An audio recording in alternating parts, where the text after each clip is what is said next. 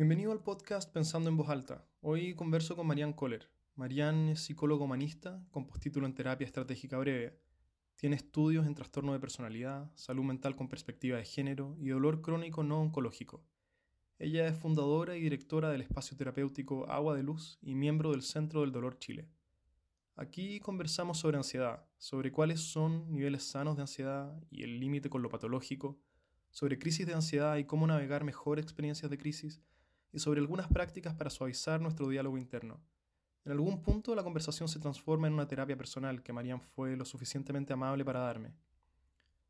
Hay algunas pérdidas de calidad en el audio por las que te pido disculpas por adelantado y que espero no signifiquen una pérdida de contenido. Que disfrutes la conversación. Bueno, hola Marian, bienvenida al podcast. Muchas gracias por tomarte algunos minutos de tu día para conversar conmigo hoy. Mm. Em, y me gustaría que empecemos por algunas definiciones y así despejamos las aguas de dudas y malentendidos que pueden haber, sobre todo porque vamos a hablar de ansiedad y la ansiedad es una palabra que está o que parece estar hoy en, tantas partes. Y mm, me parece también que hay un montón de estados mentales que son tangentes a la ansiedad o que, o que pueden ser confundidos como la emoción, los nervios, el miedo, incluso el enamoramiento también hay algo de ansiedad ahí. Entonces, ¿cómo, cómo piensas tú sobre la ansiedad y, y, qué definición te hace sentido para, para partir de ahí. Ya, bacán. Vicente, muchas gracias por la invitación. Qué interesante hablar de este tema. A mí me, me apasiona justamente porque hay que psicoeducar mucho con respecto a lo que es la ansiedad. Es algo que es súper común. Eh, la mayoría de, de, la gente padece depresión y ansiedad, entonces es súper importante estas instancias donde podemos ir eh, hablando qué es al respecto, ¿ya? Eh, mira, a mí me gusta mucho eh, conocer la ansiedad, interpretarla como una emoción, ¿ya? Que es súper primitiva. Es algo que es una emoción que viene con nosotros desde que somos personas y en un principio cumplía una función súper importante, que es alertarnos de posibles amenazas o peligros, ¿ya? Entonces, la función de la ansiedad en sí es una función positiva, es que lo podemos catalogar de alguna forma, porque es lo que nos alerta sobre si existe algún peligro para nosotros. El tema es que ahora, en la modernidad y toda la época donde estamos, esos peligros o esas situaciones que pueden ser amenazantes ya no son tal como de vida o muerte. El tema es que eh, nuestra amígdala, que está aquí en el cerebro, quedó activa. Entonces, eh, empezamos a percibir peligro donde a veces no hay, ¿ya? Entonces cuando se dice que somos personas ansiosas o que tenemos un alto nivel de ansiedad, es que en el fondo estamos percibiendo estos peligros o situaciones que nos hacen amenazantes mm, y sobrepasa este estímulo que podemos manejar nosotros. Entonces al final es positiva la ansiedad, eh, ahí podemos ir conversando un poco de cómo son las curvas, cuando ya empieza a ser una ansiedad un poco más patológica o se nos empieza a ir de las manos, pero en sí es una emoción que nos intenta alertar sobre peligros o miedos. Ahí tenemos que ver nosotros cómo la vamos manejando. Partir un poco desde esa definición, me gusta a mí. No sé qué piensas tú. Sí, de acuerdo. ¿Y, qué descripción hay más de cómo es la fenomenología de la ansiedad? ¿Cómo se siente desde el, punto de vista en primera persona la ansiedad? ¿Qué, ¿Cuál es la descripción que corresponde a sentirse ansioso? Ya, mira, eh, me gusta como eh, responder esa pregunta siempre explicando que la ansiedad en el fondo tiene una curva, no sé si me puedes ver ahí como el dedo, ¿ya? Eh, hay montos de ansiedad que son adecuados, ¿ya? Necesitamos la ansiedad, necesitamos para movernos de la cama, necesitamos un poquito de ansiedad para estudiar, o un poco de esta ansiedad para trabajar, etc. Necesitamos esos montos de ansiedad. El tema es cuando esta ansiedad llega a su pic y de ahí se pasa y al final cuando esta ansiedad es mayor a los montos adecuados, empieza a paralizarnos, ¿ya? La función de la ansiedad tiene dos respuestas. Una es la lucha y otra es la huida, ¿ya? Entonces la ansiedad nos dice como, oye, no, peligro, peligro. Y lo que quiere hacer es que nosotros no nos expongamos al estímulo que es, es peligroso para nosotros, ¿ya? Entonces, ¿qué hacemos? Nervios, en el sentido de taquicardia, ¿ya? Empezamos a liberar cortisol taquicardia, em, agitación, problemas para respirar, sudoración. Eso como síntomas físicos. En los síntomas emocionales podemos ver insomnio, eh, mayor o menor apetito. También hay un tema del manejo de la ansiedad con la alimentación. Ya quizás ahí lo podemos conversar, no sé si, vamos a alcanzar. Em, muchos pensamientos negativos, ¿ya? Pensamientos negativos como no, no puedes, no, no lo hagas, qué pasa si se ríen de ti, qué pasa si, etcétera, etcétera. Porque al final esos pensamientos negativos en el fondo nos quieren proteger, como para que yo diga como, uy, sí, no, se pueden reír de mí, entonces no, no lo voy a hacer, ¿ya? Y eso es muy importante trabajarlo, como ir viendo, ok, estos son los pensamientos, pero no, no tiene nada que ver conmigo, no significa que la situación sea así, ¿ya? Entonces es muy importante ir registrando eh, la ansiedad, cómo se me manifiesta a mí. Hay ciertos parámetros eh, en general, pero uno, cada uno tiene que ir haciendo el ejercicio de cuáles son mis pensamientos negativos, cuáles son mis creencias limitantes, etcétera, porque no, mm. no se manifiesta para todos igual. Y hay personas y situaciones que son diferentes para cada uno. Entonces me gusta un poco como describirlas desde esa, desde esa curva, ¿ya? Porque a veces puede ser como, ah, que tiene ansiedad como algo negativo, y no siempre es así, ¿ya? La idea es que podamos hacer que la ansiedad baje a la curva sobre como una ansiedad adaptativa, como se llama. Ya yo utilizo esta ansiedad en, en pro de algo mejor, y, pero nunca vamos a no sentir ansiedad, ¿cachai? Como mm. eso es imposible porque es una emoción, eh, son sensaciones y nosotros no podemos controlar lo que surge, lo que emerge. Lo que sí podemos controlar es cómo la manejamos y qué tanta conciencia tengo yo de esto. Pero es empezar a hacer las cosas a pesar de esta ansiedad, ¿ya? Mm, sí, se me abren un montón de hilos hacia dónde movernos ahí. Eso. Sí, a mí también. tú, me diriges y, También me es fascinante este tema, sobre todo porque, bueno, como todos me imagino he tenido que convivir con la ansiedad también pero me voy a ir hacia quizás lo más extremo de acá. La, la, la curva que tú dibujabas con, con el dedo, eh, estoy pensando en el pic de esa curva, ¿cierto? Cuando ya se escapa la velocidad de eh, despegue, se escapa de lo que consideramos sano, normal, y vivimos, o sea, o me imagino que aquí en el cúspide de la curva están las crisis de ansiedad. Em, sí, sí, sí. Si podemos hablar un poco sobre eso, ¿qué, qué es una crisis de ansiedad? Eh, cómo, cómo navegar ese momento en el caso de que nos veamos en el medio de la tormenta de una crisis de ansiedad. Em, e, eso sí, podría hablar un poquito sobre eso. Sí, súper. Mira, la crisis de ansiedad es cuando ya esta curva llegó a su pic y eh, nos empezamos a sentir completamente abrumados, ¿ya? El tema es que la amígdala está en el cerebro, ¿ya? Muchas veces pensamos que la amígdala es la que está como en la garganta y esa es otra. La amígdala del cerebro es la que maneja todas nuestras emociones, ¿ya? En general, cuando somos personas que tenemos una tendencia ansiosa, hay que hacer em, diferentes trabajos terapéuticos como para yo darme cuenta que tengo esta personalidad o estos sentimientos en general más flor de piel y hacer eh, cosas preventivas, ¿ya? Quizás ahí podemos poner lo que puede ser preventivo, ¿ya? Una vez que todas estas cosas como preventivas no nos funcionaron y llegamos a la curva, ahí eh, empezamos a eh, sentirnos sobrepasados, es decir, la amígdala ya empezó, eh, ya sobre todos nuestros recursos que en algún momento pudimos aprender. Entonces la idea es que en los momentos de no crisis podamos desarrollar ciertos recursos de diferentes maneras para que el momento de la crisis lo tengamos más a mano.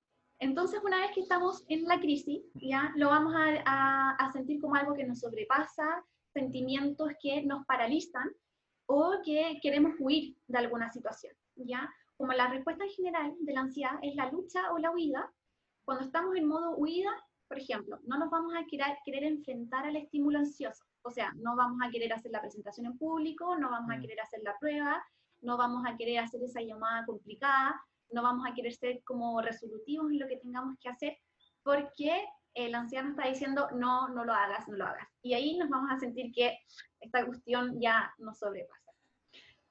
En esos momentos, primero que nada, saber qué es la ansiedad, mucho conocimiento, ¿ya? Yo siempre hago el ejercicio de que nosotros somos la montaña y la ansiedad son la ansiedad y todo lo, todo lo que incluye, que es eh, sentimientos de malestar, pensamientos negativos, que es etcétera son la nube, ¿ya? Nosotros tenemos que observarlas y dejarlas pasar, no ponernos a conversar, porque cuando estamos ahí, nosotros ¿qué hacemos?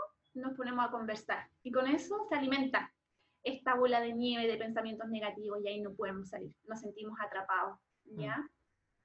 En los momentos de crisis, entonces, eh, tratar de ir tomando perspectiva, ok, no soy yo, es la ansiedad, lo que yo estoy pensando puede que no tenga mucha evidencia, puede que sean respuestas solamente de la ansiedad para que yo no me enfrente al estímulo ansioso. Y uno de los trabajos que, que vamos desarrollando también es poder decirle como, ansiedad, gracias por estar aquí, porque me quieres proteger, esa es la función, como no eres nada negativo, pero en este caso voy a ganar yo, y aparece uno con sus herramientas, ¿ya? Cuando estamos ahí en el pic-pic, los ejercicios de respiración son, pero súper em, eficientes, están hiper comprobados, ¿ya? Porque cuando estamos en el momento de la crisis, eh, estamos con poca oxigenación en el cerebro, ¿ya? No nos llega a ir el cerebro, entonces sentimos que nos vamos a ahogar y a veces podemos pensar que nos vamos a morir, ¿ya? Entonces ahí las técnicas de respiración, aplicarlas en ese momento, volver al cuerpo, volver al presente, empezar a describir y a ver dónde estoy, cuáles son los olores que hay, cuál es la textura, empezar un poco a volver al cuerpo, hacer ejercicios de respiración y una vez que logramos atravesar la crisis, después va a bajar, ¿ya? Así como la ansiedad sube de la nada, así pum, se activó y sube la curva, sí o sí va a bajar. Lo que pasa es que en la crisis pensamos que no va a bajar, pero sí o sí tiene que bajar, ¿ya? Entonces, al final, cuando uno pasa una crisis de ansiedad, yo recomiendo mucho que busquemos herramientas para trabajarla en el día a día, para que, uno, prever las crisis con un poco de prevención y promoción en el tema de la salud mental, y una vez que estemos ahí en la crisis misma, sepamos más o menos qué hacer, ¿ya? No es fácil, es algo de toda la vida, mm. em, pero mm, tenemos las herramientas sí o sí, podemos desarrollarla. Y esto estaba pensando, a ver, se me, se me, viene a la mente un episodio en el que el estímulo eh, causante de la ansiedad en mi caso e, era muy claro, en otros no ha sido tan claro. Te, cuento, no sé si viene al caso, pero te, cuento igual. en mi primer trabajo como profesional tenía que eh, dar una charla sobre un cambio, los incentivos, a los bonos que había y estaba muy nervioso antes de la reunión. Tenía que hablar frente de gerentes y y gente, y me acuerdo muy nítido de ese momento en el que no, simplemente no podía enfrentarlo, la sensación era, era de ahogo, y me acuerdo que me, me escapé de la oficina y me encerré en una sala de, reuniones, y la sensación era de, de, no querer estar aquí, pero desbordante, o sea, no, no quiero estar aquí, lo único que, la única salvación posible a esto es desaparecer, salir de este, de este lugar. En algún algunos minutos después pasó y tuve la charla y no fue tan terrible y el momento pasó. Pero estaba pensando mientras hablaba y que algo que me imagino que pasa mucho después de tener una, una crisis como esa o, más aguda que esa, es que tratamos de empujar esa experiencia fuera de las posibilidades y hacer fuerza contra que eso vuelva a ocurrir. Y lo que entiendo de lo que tú decías es un poco que no se trata de eso, no se trata de tirar nuestra ansiedad o esconderla bajo la alfombra, sino de encontrar alguna manera de convivir con estados ansiosos. Em, ¿cómo, ¿Cómo hacemos eso? Cuando, ¿cierto? Porque hay una paradoja, una suerte de paradoja, que no queremos eh, que se haga presente ese nivel de ansiedad, eh, y al mismo tiempo hay que amigarse con que eso va a estar ahí de una forma u otra. Exacto. Sí, es complicado porque es como, ¿cómo me voy a hacer amiga de una cosa que es mi enemiga, ¿cachai? Que, que mm. me ha hecho pasarlo tan mal, ¿ya? Em, lo curioso con la ansiedad es que mientras yo más me enfrento al estímulo que yo considero amenazante, ojo que yo considero amenazante, no me voy a enfrentar a un estímulo que en sí es amenazante y de alto riesgo, por supuesto que no, sino cosas que, como por ejemplo hablar en público, etcétera, cosas así que en verdad no lo son, pero yo lo considero un nivel mayor, no así tirarme de un precipicio claramente, sino que cosas que yo considero eh, ansiosas enfrentarlas constantemente a pesar de la ansiedad. A mí me gusta mucho esta frase de a pesar de y no sin la ansiedad. Porque a veces creemos que el trabajo es, ok, voy a hablar en público, como en tu caso, hacer esta presentación sin tener ansiedad. Y nuestra expectativa es entonces que no tengamos ansiedad. Eso no se puede, ¿ya? Lo más probable es que vamos a sentir una ansiedad. Hablar en público, estar expuesto, nos produce una, una ansiedad. Y eso está bien, porque somos seres humanos, ya somos vulnerables, estamos expuestos y esas cosas a nosotros nos afectan. El tema es ir desarrollando, como había dicho, estas herramientas para manejarlas y una de esas herramientas fundamental es como hacer el gallito a esta huida que va a querer que hagamos la ansiedad. y tenemos que enfrentar el estímulo, enfrentarlo a pesar de estar ansioso. La ansiedad, el miedo nos va a decir, no, no lo hagas, no lo hagas. Nosotros hacerlo, hacerlo. Con un poco la desensibilización sistemática que se llama de repente, que es enfrentar el estímulo, enfrentarlo, enfrentarlo, hasta que ya yo me dé cuenta que no es tan eh, amenazante como yo lo había considerado. Esto no significa que quizás nunca más me dé me ansiedad. Puede que me dé, pero me va a dar a niveles que no, no va a pasar esta curva, ¿cachai? Lo vamos a alcanzar a detener. Y detenerla no es, no, que no aparezca, reprimirla, solamente hacer cosas que no me generen ansiedad. Mm. Eh, detenerla es justamente enfrentándome, es un, como un acto de valentía. Y ahí yo me puedo amigar con ella, porque ahí yo le gano a la ansiedad. Al final es que yo le gane la ansiedad. No es que no desaparezca, sino que yo le gano y la puedo ir integrando en mi día a día. Sí, sí, no, no queremos una vida libre de ansiedad, ¿cierto? Es parte, si yo me tuviera que parar a hablar en público eh, y no sintiera nada de ansiedad, sentiría que perdí algo de lo que es ser humano también. Eh, pero yo, yo, también creo que esa terapia de exposición quizás es lo más útil aquí, pero cuando el estímulo ansioso es claro. ¿Qué, qué pasa cuando hay gente que no sabe muy bien qué es lo que gatilla hmm. su ansiedad, ¿cierto? Porque me imagino que es posible habitar un espacio mental que todo el tiempo es ansioso, que no, no, no hay una causa clara que sea lo que me provoca sentirme nervioso, ansioso. en ese caso, ¿cómo, ¿cómo funciona la terapia de exposición o es otra, es otra la manera de abordar el problema? No, claro. Em, cuando me refería como a exponerme al estímulo, es más allá de la terapia de exposición, ¿cachai? Más, más allá que la terapia de, de las fobias, que es desde eso, sino que es una parte pero en general lo que se recomienda con, con el trabajo de la ansiedad es mucho trabajo de autoconocimiento, ¿ya? Eh, ok, puede que hayan estímulos que me provoquen la ansiedad y eso estoy intentando de a poco, de una manera en que yo también me acompañe a mí, no de una manera violenta como ya enfréntate y tírate a los leones, que al final va a ser mm. peor. Mucho trabajo de autoconocimiento. Yo creo que la ansiedad es una puerta de entrada a nosotros, ¿ya? Todas las emociones que están mm. ahí pueden ser una puerta de entrada a, conocernos más y comprender por qué en general eh, siento ansiedad, como esta ansiedad generalizada que va más allá de algún estímulo ansioso. Eh, ¿Cómo fue mi experiencia temprana de apego? ¿A qué le tengo miedo? ¿A qué le tengo susto? ¿En qué no puedo confiar? ¿En qué tengo dudas? ¿Cómo no me puedo conectar con la certeza? ¿Cachai? Como más, más eh, tomárselo como un trabajo de autoconocimiento y no como algo eh, que está aquí y que me molesta, o sea, sí me molesta, entonces ya que está, convertir un poco esto en, eh, convertir la herida en luz, ¿cachai? Y ver cómo a través de esta ansiedad yo puedo lograr conocerme un poco más, ¿ya? Entonces ahí em, ejercicios de meditación, mindfulness, ¿ya? Eh, atención plena, ejercicios corporales, ejercicios también de conocer mis pensamientos, cuándo son mis pensamientos, cuándo no, entonces, esas son cosas que nos ayudan en general a mantener esta ansiedad a raya. ¿ya? Es simplemente mantenerla un poco más a raya y evitar que se pueda ir a niveles que al final nos sobrepasan. Pero muy importante saber que podemos hacer todo esto y de repente igual nos vamos, se va a expandir la curva y nos vamos a ir en la crisis. Y eso está bien también, o sea, estamos aprendiendo, no hay una como así receta bacán, sino que simplemente es un día a día. Mm. Me gusta mucho eso que dijiste de verlo como una puerta de entrada para conocernos mejor, ¿cierto? Finalmente quizás todos los estados mentales eh, son esa puerta, si es que sabemos abrirla. El tema con la ansiedad es que es tan amenazante que es difícil reconocerla como un posible aliado eh, cuando está tan desagradable. Em, y estaba pensando eh, sobre lo último que dijiste, que si es que hay algún, em, si el contenido mental el, diálogo interno que uno tiene cuando está muy ansioso, eh, ¿cuáles son las características principales que tiene? ¿Es, siempre negativo o es posible estar ansioso con una fantasía positiva de algo o es siempre autorreferente? O sea, no sé, ¿hay algunas universales ahí en la mm. conversación que uno tiene con uno mismo cuando está ansioso? Sí, mira, me encanta ese tema que, que hablas, que es el, de las voces internas, ¿ya? Porque en general nosotros todos tenemos voces internas, ¿ya? No son estas voces así que uno escucha, que te dicen, haz algo, pero sí tenemos voces internas.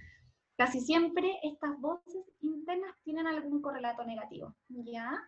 Eh, hay, que, hay que ponerle nombre a estas voces, ¿ya? Hay gente que le pone, eh, no sé, po, la, la loca del sótano, hay otras personas que le ponen diferentes nombres a la voz porque así lo vamos externalizando, como no, ya apareció la loca, no, ya apareció aquí la, la indefensa, ¿cachai? Tenemos estas voces mm. y es un proceso de autoconocimiento de decir, ok, a ver, ¿cómo es mi voz? Mi voz en general es una voz que me dice que no voy a poder, que para qué lo haces, que te va a salir mal, que mejor ni lo intentes, ok, y ahí a esa voz, como, la, la, no lo hagas, y yo le digo, gracias vos por pero eh, no eres bienvenida, como yo sé que puedo y así ir haciendo todo el trabajo de seguridad también. En general, las voces tienen un correlato eh, negativo, casi siempre es personalizado, o sea, tiene que ver conmigo, que yo lo hago mal, etcétera, que otro me negativa. Eh, mucha generalización, como, no sé, eh, esto lo hice bien, entonces nada, voy a hacerlo bien. ¿Y qué más podemos hacer? Esto también se ha vuelto un tema recurrente con las últimas personas que he conversado aquí. ¿Qué, qué, qué más podemos hacer para directamente suavizar el diálogo interno? Porque parece ser que todos tenemos, ¿cierto? Esto tan autoflagelante, tan autocrítico, siempre, siempre negativo y repetitivo es una gota al final. Mm. Si uno, si uno realmente es honesto con lo que esa voz interna dice, eh, en la mayoría de los casos, o si o, debería hablar por mi cuenta quizás, pero es siempre tan negativo. Em, ¿qué, tenéis alguna recomendación ahí para cómo suavizar esa voz interna, ese crítico que no se mm. cansa nunca? El crítico interno, ¿no? Claro, más allá de ponerle un, nombre que entiendo la utilidad y, también lo, veo como algo súper valioso, pero más allá de eso, ¿qué, ¿hay, ¿hay algo que tú recomiendas? Sí, mira, en todos estos procesos yo recomiendo mucho el proceso de autocompasión con uno mismo, ¿ya? No es fácil, es un trabajo de todos los días, implica una disciplina, pero no una disciplina rígida, así como tienes que hacer esto y esto, esto y exponerte y bla, bla, no, sino que como, mira, la ansiedad aparece, a veces sabemos cuándo, a veces no. En general quizás tengo más una sensación de miedo, de inseguridad, como me imagino mucho también el trabajo con el niño interno, ¿ya? Como siento que en la ansiedad aparece este niño interno, o en cualquier emoción un poco que podamos sentirla con mucho malestar. Eh, yo hago mucho ejercicio de, visualización, de verme en, esta niña como chiquitita que quizás tenía miedo, no comprendía, tuvo que estar mucho más hiperalerta e hipervigilante, porque eso al final es la ansiedad, ¿cachai? Que tenemos que estar más hiperalertas, hipervigilantes, tenemos que eh, mirarse que hay estímulos, porque tampoco podemos confiar en algún momento no tuvimos esta sensación de seguridad.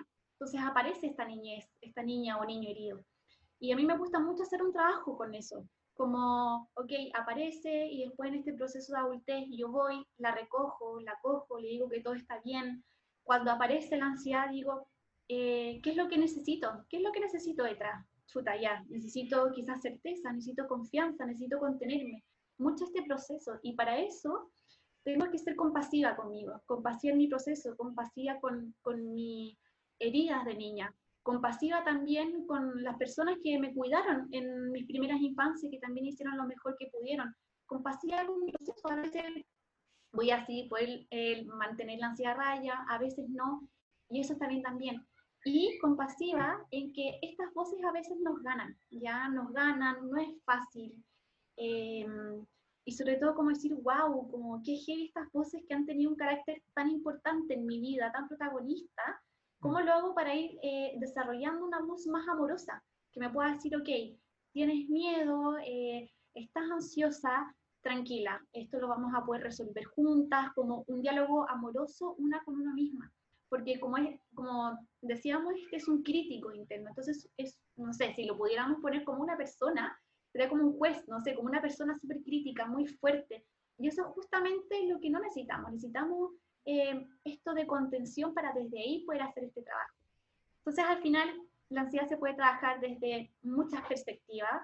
Yo siempre creo que es mucho mejor lo ecléctico, o sea, eh, trabajarla desde diferentes posibilidades, porque somos un todo, además, no solamente somos ni, una, ni un cuerpo mental, ni un cuerpo físico, somos mucho más. Y, creo que el trabajo con la niñez herida también es súper importante, como poder acogernos también a nosotros y en este proceso nos vamos tomando de la mano y vamos haciendo todos estos manejos de, de la ansiedad. Mm. Y te puedo pedir que seas un poco más específica. Entiendo entonces que yo me imagino a mí mismo cuando niño, ¿cierto? Y luego el ejercicio es... Ya, mira, si uno se puede imaginar cuando uno era chico, como típico que uno ve una foto, ¿ya?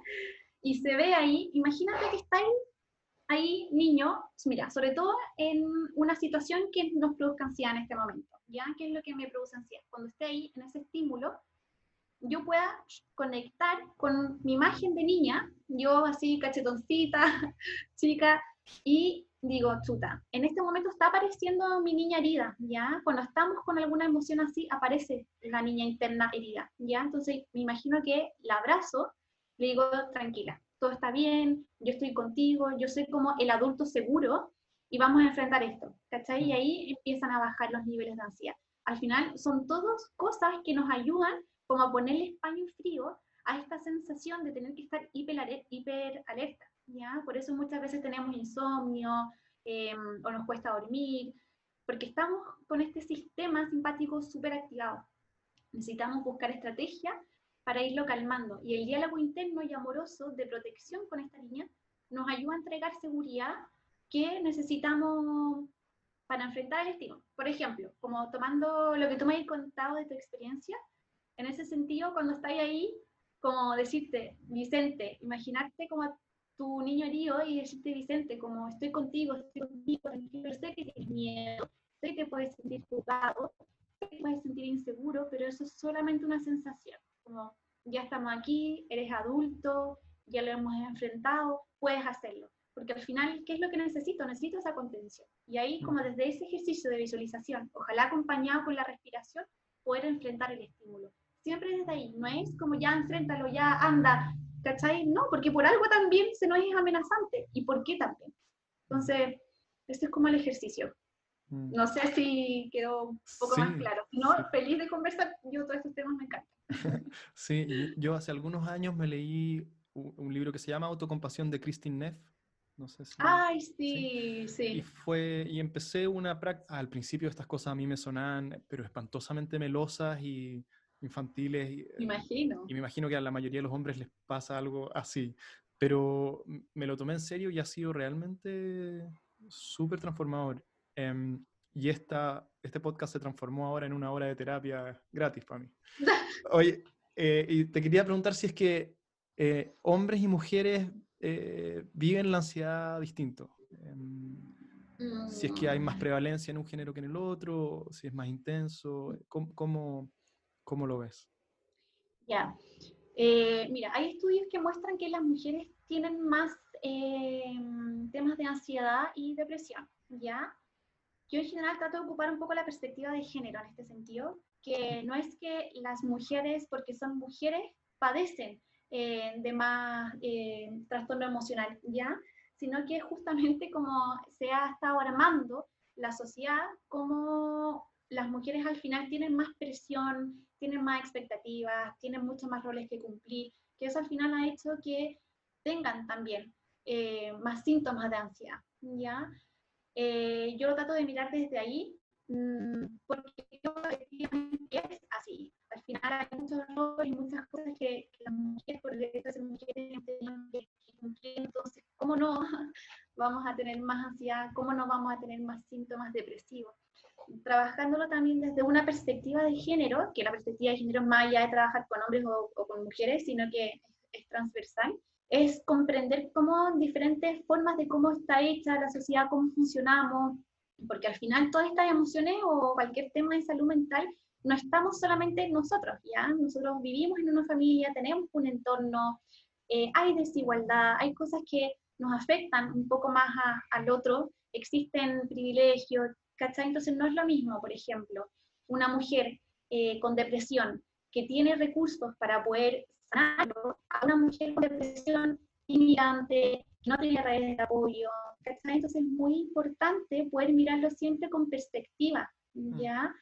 Eh, no es lo mismo una mujer que está sola, eh, con hijos a cargo, que una persona que, está compartiendo esta, esta responsabilidad con alguien más. Entonces, eh, desde ahí es súper importante comprenderlo, para que no quede como que sí, solamente las mujeres tienen más ansiedad, entonces, escucha, tú cachai, que son complicaditas, entonces, bueno, si por algo tienen más ansiedad, mm. ¿ya? Mirarlo siempre desde, desde una perspectiva eh, de género. La salud mental me gusta mucho mirarla desde ahí también. Sí, no, no me refería a eso para nada, que, a que hay que... No, no, sí, sí. Pero quizás, quizás sí pienso que puede haber una respuesta que es distinta, no, no solo por temas culturales de parte de los hombres y las mujeres hacia cómo vivimos la ansiedad. Eh, puedo estar equivocado acá, pero quizás los hombres somos más eh, de soterrar la sensación de ansiedad y, ¿cierto?, dirigirnos a lo siguiente, saltar a lo que sea que mm. venga en lugar de conectar con eso que me pasa por dentro. Em, no sé si hay algo ahí, ¿te hace sentido esa? Sí, total, y eso es así, pero ¿por qué? Más que por explicaciones biológicas, eh, también hay una eh, explicación cultural, ¿ya? Que a los hombres no pueden eh, mostrar los sentimientos, típico esto desde muy antiguo que los hombres no pueden conectarse con las emociones, no pueden llorar, tienen que estar siempre ahí activos, presentes, esto de hazte hombre, todo lo que eso implica, ¿ya? Entonces al final es un tema cultural también de cómo hemos manejado las emociones, ¿ya? Eh, ¿Qué tanto se les puede sentir o no sentir vulnerabilidad? Yo creo que eso es un tema importante. Entonces, mirándolo desde ahí es como, al final, a, a los diferentes géneros, por decirlo así, se, se nos han enseñado diferentes maneras de manejar las emociones y eso es muy importante que, no sé, los hombres en este caso, como estoy hablando contigo, puedan permitirse también sentir las emociones, explicarlas, eh, comunicarlas, ¿cachai? Pero es algo que implica que haya un cambio también a nivel social de cómo permitimos también que ellos puedan mostrar sus emociones. Entonces, sí, puede que haya una explicación biológica, eh, pero personalmente y profesionalmente me gusta más mirarlo desde una parte cultural eh, y de cómo se heredan también ciertos patrones de ideas, cómo tiene que ser el hombre, cómo tiene que ser la mujer, y así nos vamos relacionando con nuestras emociones de una manera diferente. Mm, sí, no, seguro que no hay nada que sea ni solo una cosa o la otra. Aquí somos, somos un... Multifactoriales. multifactorial, totalmente. Y sobre lo cultural, entonces, quería pasar a qué rol juegan las redes sociales en nuestra ansiedad. Lo último que, que escuché a un doctor, no sé si será tan cierto esto, pero decía que después después de una cirugía con anestesia general, la gente cuando despertaba, lo primero que se revisaba, como instintivamente, eran sus genitales, a ver si que estaba todo bien. Y hoy, en los últimos cinco años, no sé, lo primero que la gente busca cuando despierte de anestesia general es su celular. Wow. Eh, y entonces, esto habla un poco, sea verdad o no, eh, de esta sensación de que hay, de, de, lo importante que se ha vuelto el celular, ¿cierto? Parece ser una extremidad más de mi cuerpo.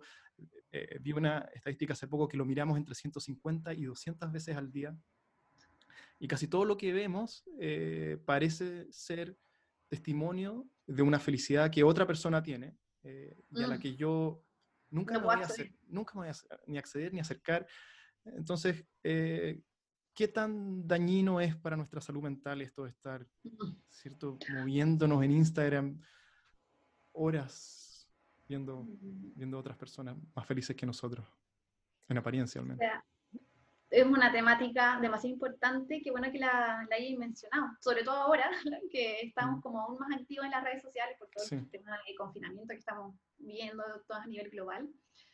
Bueno, efectivamente, eh, hay desde cosas fisiológicas como la luz azul de las pantallas que nos activan un poco más el cerebro en el sentido de que nos afectan también eh, la vista, nos desregula el, ciclo circadiano de sueño y vigilia, entonces sí nos causa malestar a nivel físico y a nivel emocional. Eh, mucho esto de eh, compararse, creer que lo que está viviendo el otro es algo absolutamente real, en vez de poder comprender lo que es algo parcializado. O sea, yo en las redes sociales muestro la parte que yo quiero mostrar Em, y lo puedo claramente modificar, no tiene que ser así, eh, y genera mucho, mucha ansiedad, mucho miedo, estrés, todo esto de, de, ver estas imágenes siempre, o imagínate los estereotipos de belleza, como eh, la persona que no tiene ni un grano está absolutamente bien, o cómo tienen que ser ciertos cuerpos. Lo importante siempre aquí es eh, poder poner un poco la perspectiva crítica. Es como decir, ya, eh, igual esta otra persona que yo veo siempre muy feliz y que me genera un poco ansiedad porque mi vida no es tan perfecta, mm. es solamente un, algo que está mostrando, no tiene que ser así, no es solamente así, ¿cachai? Es muy importante la perspectiva crítica porque no podemos en el fondo no ocuparla si es que la estamos ocupando. El tema es el uso responsable, es saber que lo que yo veo ahí no es la realidad, es una parte parcializada, está modificada, al final la otra persona muestra lo que quiere mostrar. Está también mucho el tema de los filtros, entonces eh, si lo podemos ocupar desde una manera crítica, eso nos va a bajar mucho también la ansiedad, pero para eso tenemos que estar bien atentos y registrar en el fondo. Eh, chuta, ya, me está generando ansiedad ver a esta galla que, que muestra todo esto. Y el uso responsable, ¿ya? Em, al final se está convirtiendo, como tú dices, en una extensión más y eso nos está afectando, ojalá hacer espacios de en la mañana, buscar otras formas de conectarnos con el día, en la noche también terminar el celular a una hora adecuada, donde podamos conectarnos con nosotros un ratito en nuestro bienestar, porque si no estamos todo el, día como arriba de la pelota, ¿ya? Mm. Pero para eso hay que tomar harta conciencia, porque si no estamos atentos, nos vamos a quedar revisando las redes sociales 500 veces al día y de repente nos vamos a sentir mal y no vamos a cachar por qué. Y ahí tenemos que ver ya, pero ¿qué estoy haciendo en mi día a día que me está afectando? Como revisar todas las áreas. Sí, aquí quizás también hay otra como suerte de paradoja que es que eh, si yo me siento ansioso, eh, voy a revisar mi celular, ¿cierto? Como algo que tengo por que mi mente puede masticar y no tener que prestar atención a, a mi experiencia en el cuerpo. Pero al mismo tiempo, estar en el celular, ¿cierto? viendo cualquier cosa, eh, me genera más ansiedad. Mm. Entonces, escape y eh, camino de vuelta eh, a la vez. ¿Cómo, em, no sé, hay, hay algo, ¿qué podemos hacer? porque es muy difícil, ¿cierto? Apagar el teléfono a, un... ¿Quién apaga el teléfono hoy? claro. Entonces, no sé si hay algo más ahí que podamos rescatar. Sí, eso lo relaciono mucho con el tema de la comida también, porque funciona eh, del mismo mecanismo que tú estás nombrando, que es, eh, tengo ansiedad, entonces ocupo el celular o voy a comer esto que me puede hacer mal, y eh, eso me da un placer momentáneo, y después me genera más ansiedad y vuelvo a hacerlo. Y empezamos este círculo de ansiedad tremenda hasta que en eventualmente en algún momento llegamos a una crisis, ¿ya? Cuando sentimos ansiedad, es importante darnos cuenta que es porque nuestro cerebro está activado en modo hiperalerta, modo vigilante, ¿ya? Cuando nos sentimos así, tratando de hacer todo este trabajo de conciencia que puede sonar súper fácil, pero obviamente que es demasiado difícil y que es parte de la vida, en el fondo, como ir aprendiéndolo, tenemos que decir, ok, a ver, estoy con ansiedad, estoy cachando que estoy hiperalerta, algo me está generando esto, ¿qué es lo que necesito? O salir a dar una vuelta un rato, o echarme un ratito y distraerme quizás con una serie, o conectarme con mi respiración para empezar a, bajar estos niveles de ansiedad. El tema es que cuando estamos así de alerta, algo estamos necesitando. Entonces, también, como el trabajo de, las emociones como puerta de entrada, preguntarme qué es lo que necesito. Mm. Y tratando de, de, desarrollar como en mí este refugio interior. A ver, ¿qué es lo que necesito en este momento? Ya, quizás necesito socializar, entonces voy a llamar a una amiga, voy a conversar con ella, un poco buscando qué es lo que está detrás de todo esto, ¿ya? Porque ahí, si no, lo más probable es que busquemos distintas eh, cosas autodestructivas, ahí, como el consumo en exceso, de cualquier cosa que nos pueda hacer mal, que nos ayude a liberar esta ansiedad por un momento y que después no resulta ser placentero, sino que es peor, ¿ya?